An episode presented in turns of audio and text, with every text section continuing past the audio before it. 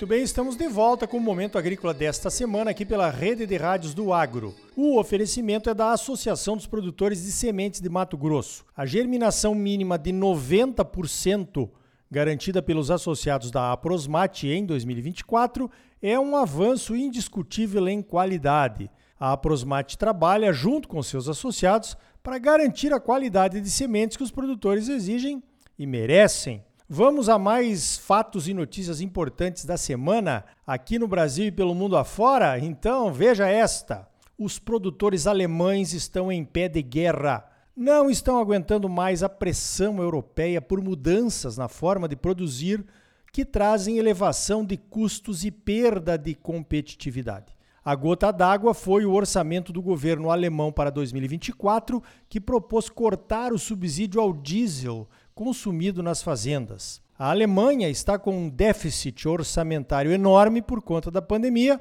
que afetou a economia mundial, e por conta da invasão da Ucrânia pela Rússia, que gerou um boicote ao gás natural da Rússia e encareceu a energia elétrica alemã, que teve que voltar para o carvão, né? O governo alemão pretende economizar 17 bilhões de euros em 2024 e coloca esse corte do subsídio ao diesel dos produtores como necessário para diminuir o consumo e evitar emissões de gases de efeito estufa. Os produtores alemães estão protestando, bloqueando estradas e cidades com seus tratores e caminhões. A manifestação foi organizada para durar oito dias, até o dia 15, segunda-feira.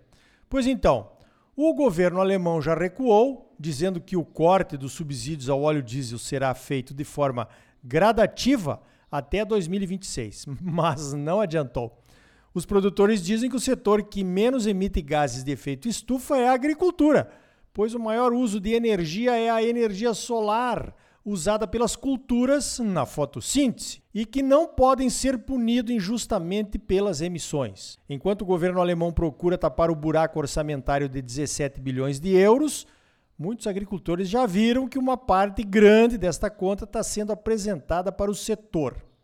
A Alemanha é uma potência industrial a maior economia da União Europeia.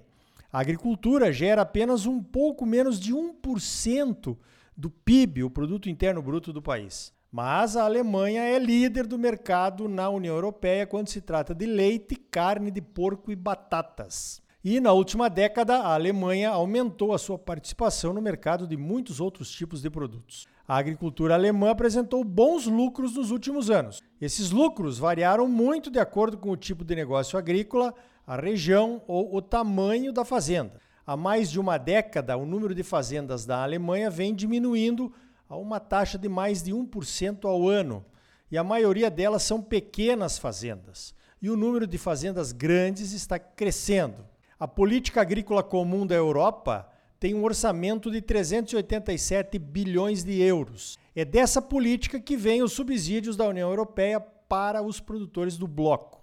A França, a Espanha, a Alemanha, a Itália e a Polônia recebem a maior parte desses subsídios. A Alemanha tem 250 mil produtores e recebe 6 bilhões de euros por ano em subsídios. A maior parte vai para os agricultores como pagamentos diretos com base no tamanho da fazenda. Portanto, as grandes fazendas, que geralmente estão em melhor situação do que as pequenas, acabam recebendo mais.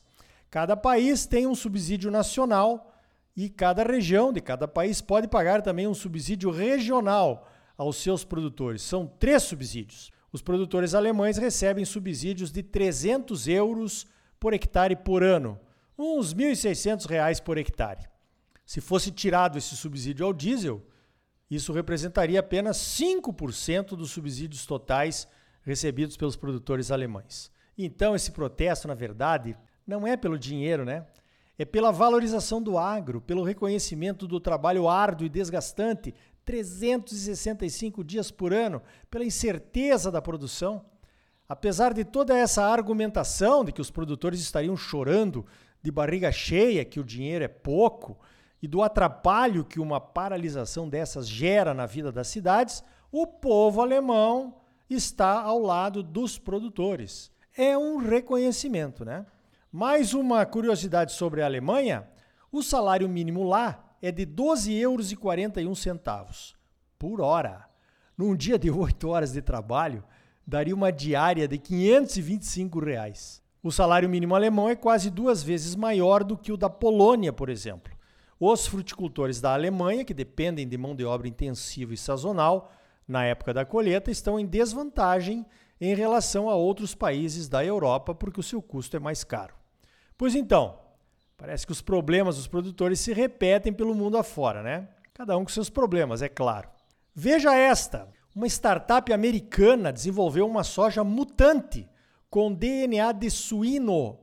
É como se a soja tivesse a proteína da carne de porco em sua genética, ao invés da proteína da própria soja. Entendeu? Até a cor do grão é rosa. A cor rosa vem da mioglobina, que é produzida nas fibras de carnes pelos suínos. Essa técnica que mistura edição gênica, engenharia genética e outras ferramentas de melhoramento genético pode ser uma revolução na substituição das carnes por proteínas vegetais. Quem diz isso é o pessoal da Molec Farming, a startup em questão. Olha, quando eu li o nome da startup, Molec Farming, me pareceu molecagem, né? Mas é molec, de moléculas, é claro. Tipo, Fazenda de Moléculas é o nome da startup. Essa história de carne de laboratório ou carne vegetal ainda vai dar o que falar, né?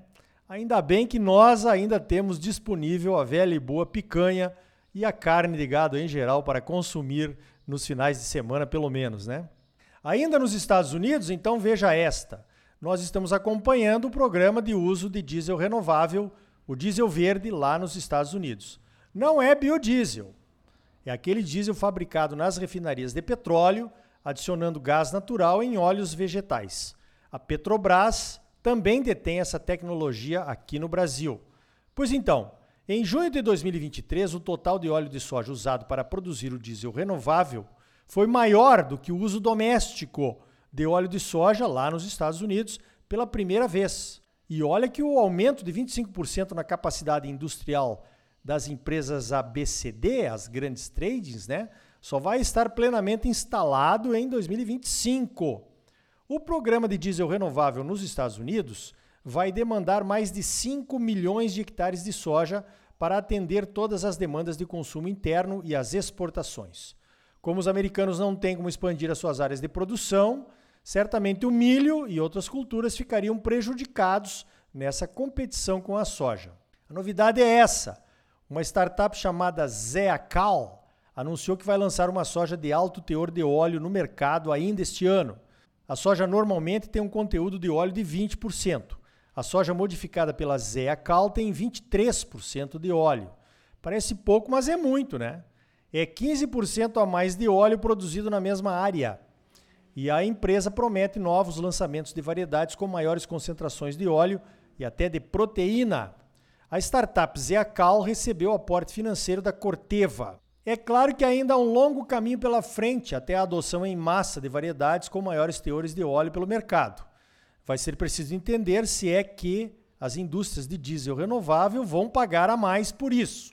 Mas essa concentração de óleo farelo na soja é sempre bem-vinda, né? Aqui no Brasil, por conta do nosso clima tropical e do maior número de horas de luz por dia, é o que dizem, já produzimos naturalmente uma soja com maiores teores de proteína e de óleo e recebemos um prêmio por isso, segundo o mercado. A soja é uma commodity e os preços não remuneram pela qualidade. Esse negócio do prêmio não é muito transparente, pelo menos para os produtores. Os chineses, que recentemente revisaram o seu padrão de soja, já colocaram dois tipos especiais: a soja de alto teor de óleo e a soja de alto teor de proteína. A soja de alto teor de óleo para os chineses deverá ter entre 20 e 22%. A soja de alto teor de proteína deverá ter entre 40% e 44%. Por enquanto, ninguém mede esses teores na hora de vender. E os chineses não falaram em preços maiores por esses outros tipos de soja.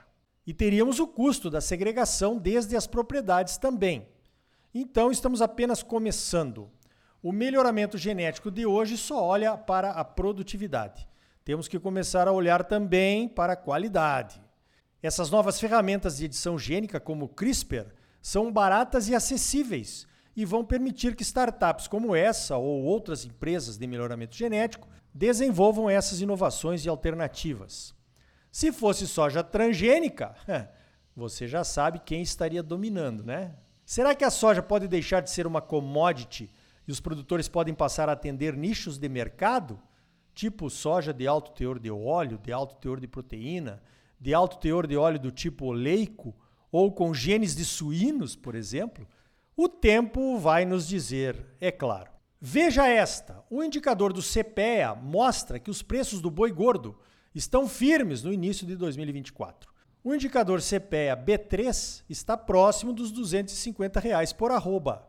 Os preços se mantêm firmes graças ao aumento das vendas de carne nos últimos meses de 2023, incluindo Natal e as festas de final de ano. Alguns pecuaristas que receberam chuvas em suas pastagens, apesar da seca em vários estados, conseguiram segurar o gado por mais tempo.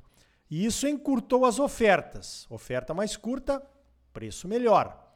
Do lado das exportações, os dados da CSEX mostram que os embarques de carne bovina in natura do Brasil atingiram níveis recordes em 2023. Exportamos 2 milhões de toneladas de janeiro a dezembro, meio por cento a mais do que o recorde, que era de 2022.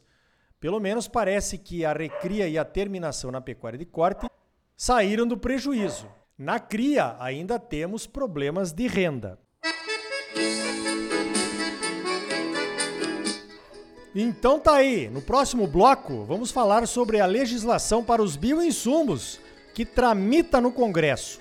Há interesses divergentes em alguns pontos importantes. E você vai saber quais são. E ainda hoje, a previsão de quebra de safra que foi apresentada na reunião extraordinária da Câmara Setorial da Soja do Ministério da Agricultura, que aconteceu nessa última quinta-feira. A Associação dos Produtores de Sementes de Mato Grosso, a Prosmate, trabalha junto com seus associados para garantir a qualidade das sementes que você exige e merece. Então não saia daí, voltamos já com mais momento agrícola para você. Música